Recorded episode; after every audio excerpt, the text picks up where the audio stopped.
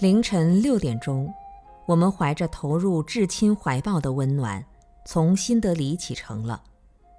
经过火车、汽车共十六个小时的漫游，一路追寻着佛陀的足迹，心中至诚轻柔的默念“南无本师释迦牟尼佛”。明坐在火车上，从云雾中奔驰，大雾弥山，天地茫茫。唯独心中充满了朝圣的激情。佛陀那慈惠的足迹令人神往，遐想本师当年生活过的地方，不禁感到幸福，感到豪放。真个是昔日灵山同听法华，溯源所追，今复来矣呀！佛陀说：“比丘们呐，我已脱离一切人王桎梏。”你们亦复如是，为了世人的利益，处于对世人的慈悲，你们现在去油画吧，宣扬这圆满无缺、清净圣洁的生活。致敬至尊的佛陀啊，我们一直追寻着您的足迹，从人世间的生活中到心灵世界的希望。伟大而慈悲的佛陀啊！我们向往朝拜您的踪影，为了苦难的人间有您安全的港湾。大雄大智的佛陀啊，我们走在您教导的法义光明大道上，负起了一切离苦得乐、弘法利生的力量。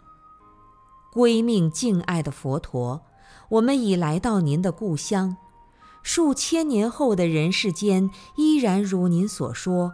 诸多苦厄，三界无安，而在这里有恬静的村庄。理智与情感都达到了圆满极致的佛陀，耸立的菩提树，长空蔚蓝，草绿花黄，佛法圣意仍是如此透彻而明亮。方便与究竟，全实不二的佛陀。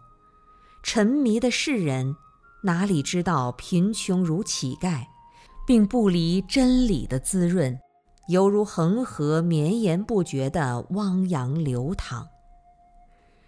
窗外绿油油的，小麦和油菜花，菩提树荫下闲坐三五人，映衬出恒河平原那一望无际的博大。零落的村庄，远处的白塔。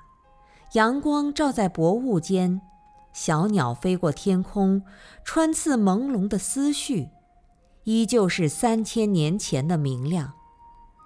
我们踏上晨曦，走向晚霞，舍卫城依旧繁华。走进莲花园宾馆，中堂坐着佛陀世尊的圣像，我们一一到佛前跪拜，口中念着：“如是我闻。”一时佛在舍卫国，心中思潮泉涌，真是佛出世时我沉沦，佛灭度后我出生，忏悔此身多业障，近日方来舍卫城。路上听了佛教在印度的哀危，悲心顿起，发愿来生到印度弘扬佛法。